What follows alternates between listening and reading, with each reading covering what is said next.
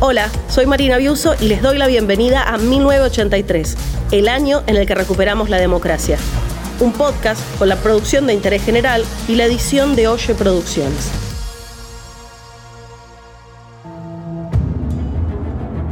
...1983... ...el año en el que recuperamos la democracia. Tenemos todos... ...la enorme responsabilidad asegurar hoy y para los tiempos la democracia y el respeto por la dignidad del hombre en la tierra argentina.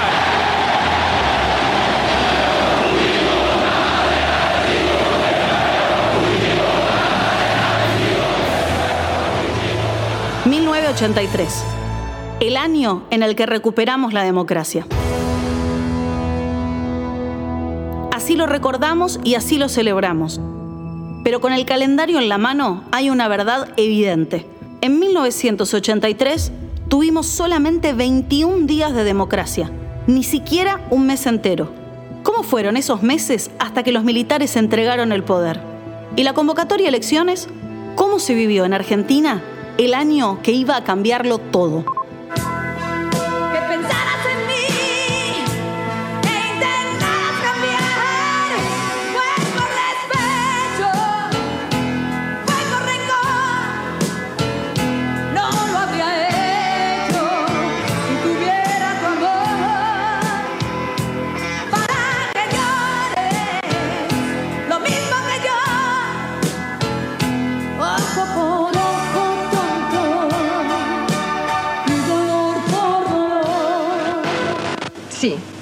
Estoy desesperada porque no sé cómo voy a decirle lo que le tengo que decir.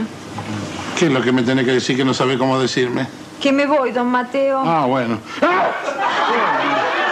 Sí, don Mateo, me voy. ¿Te vamos también? Sí, don Mateo, me voy. ¿Pero cómo es que te vas? Don Mateo, todo este tiempo con usted aprendí tanto de jardinería que me han contratado para trabajar del jardín botánico. ¿En el, ¿en el jardín botánico? ¿Pero cómo vas a trabajar ahí? ¿No sabes que está lleno de gatos? Por eso, don Mateo, por eso. Me encantan los animalitos.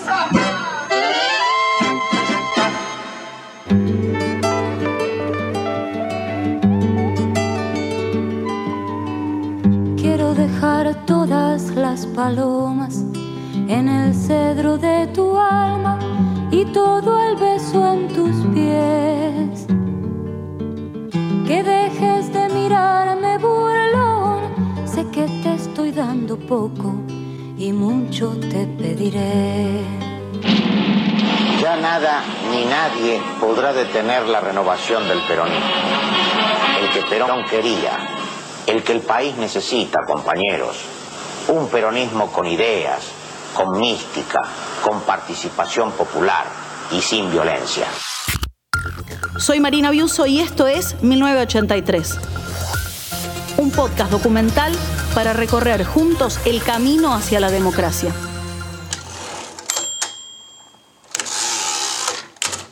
Primero de mayo.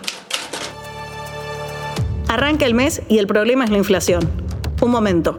Estamos hablando de mayo de 1983. La situación económica impulsa la crisis política el presidente Viñone sueña con una inflación de dos dígitos. Ninguno de nosotros quiere que los índices inflacionarios argentinos tengan ni siquiera dos dígitos, por supuesto. Raúl Alfonsín es el candidato con más presencia en los medios, aunque aún no está resuelta la interna radical, ni la peronista, ni la sindical. Un desastre desde el punto de vista social, con un millón y medio de desocupados, con salarios que no alcanzan, que están entre los más bajos del mundo. 2 de mayo. Cuatro madres de Plaza de Mayo denuncian que sus casas aparecieron con pintadas idénticas. Todas dicen madres de terroristas montoneros. Apenas unos días antes el gobierno había emitido un informe final con el que pretendía cerrar la investigación sobre los desaparecidos y la represión ilegal. A continuación, se dará a conocer el documento final de la Junta Militar sobre la guerra contra la subversión y el terrorismo. Los repudios llegaron desde organizaciones de derechos humanos y países extranjeros, Primero Italia, después España. La iglesia local dijo en cambio que el documento tenía aspectos positivos, pero era insuficiente.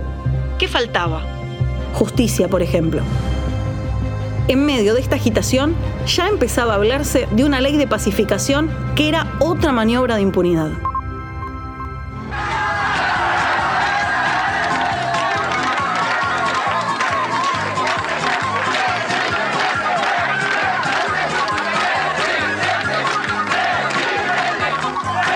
Tanto, en el cine seguía el éxito de la dupla imbatible, el gordo y el flaco, Olmedo y Porcel.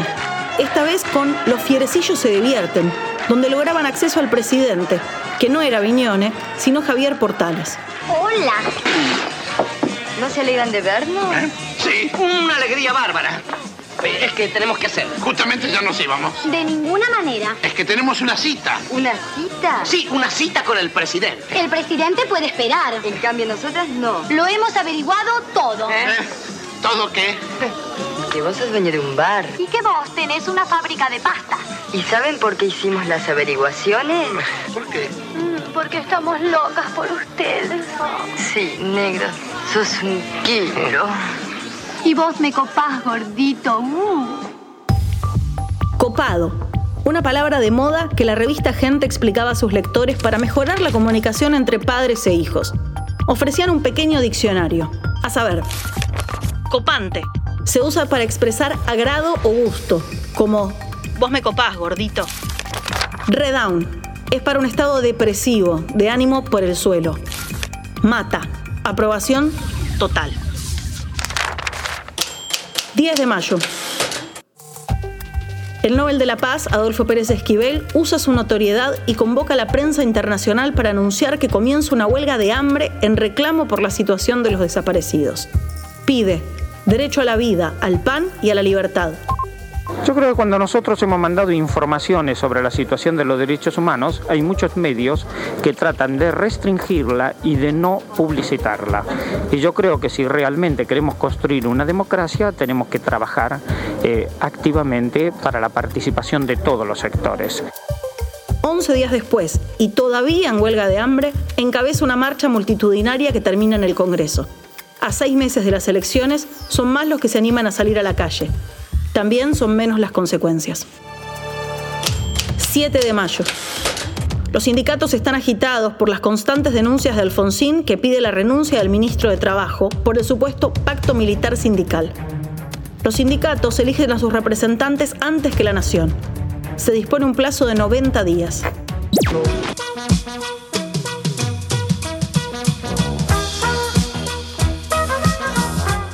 En la tele, los chicos de la novela Pelito hacen un asalto, bailan lentos y terminan en el centro de una polémica de alto rating. Caballero, ¿me concede esta pieza? Con todo gusto, Marquesa. El productor Jorge Plaza tuvo que salir a aclarar. Dijo, la escena del baile no significa de ninguna manera fomentar la procacidad ni alterar las buenas costumbres. Solo queremos reflejar la realidad que viven hoy los chicos. 12 de mayo. Primer partido de la selección de Bilardo. Apenas un empate. 2 a 2 contra Chile. Carlos Salvador Bilardo se pone la camiseta argentina y esto por supuesto a pesar de su vasta experiencia en estas cosas del fútbol es un acontecimiento nuevo. Es el técnico de la selección argentina de fútbol. No solo debutaba Bilardo, se ponían por primera vez la camiseta argentina Jorge Burruchaga y Oscar Ruggeri. ¿Esto es el comienzo o es el final de un ciclo? No, yo creo que es el comienzo, como hablamos con los jugadores, ¿no?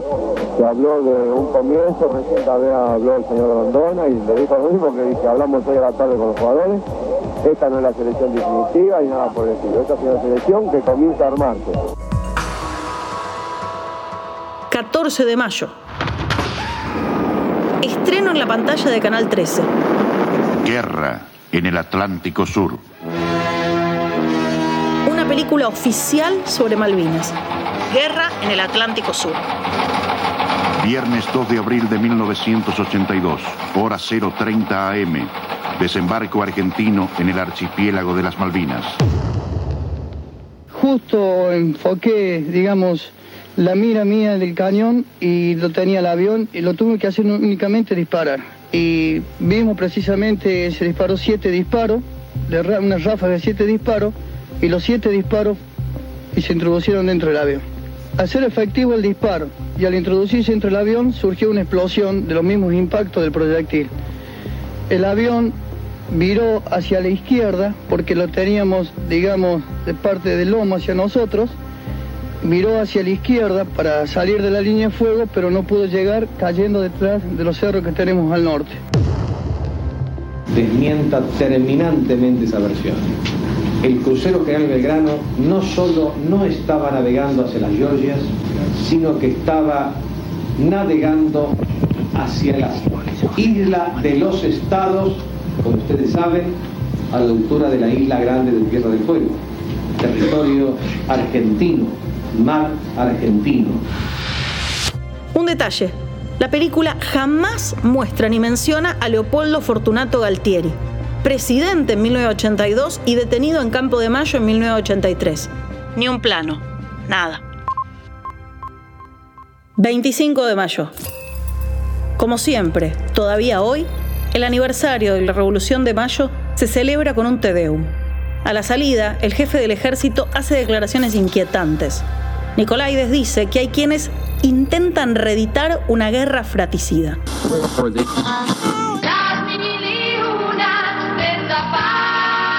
En la radio, las imitaciones de Zapag son un éxito absoluto.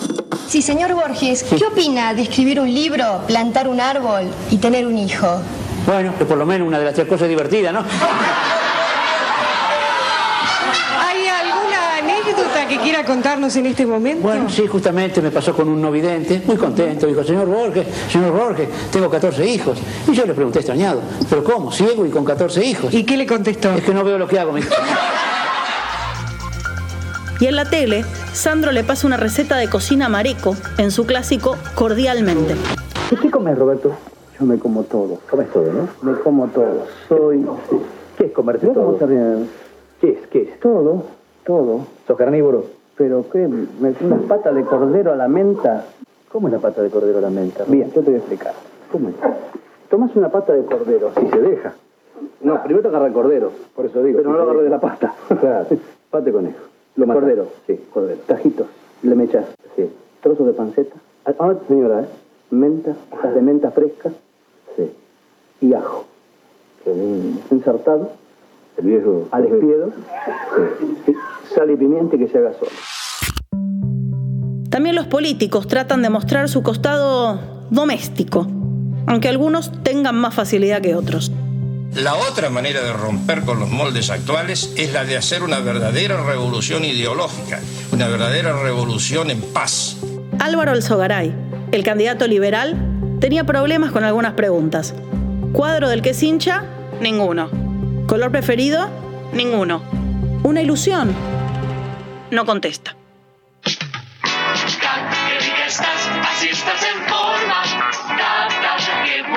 Es gustar el sabor en forma.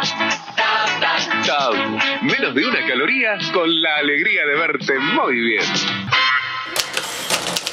31 de mayo. El último día del mes, feriado cambiario. La economía se tambalea y la dictadura intenta un último plan el mes que viene. Se lanza una nueva moneda de curso legal. Bienvenido al peso argentino. El Banco Central de la República Argentina comunica que a partir del primero de junio entrará en vigencia el peso argentino. Peso argentino, la nueva unidad monetaria.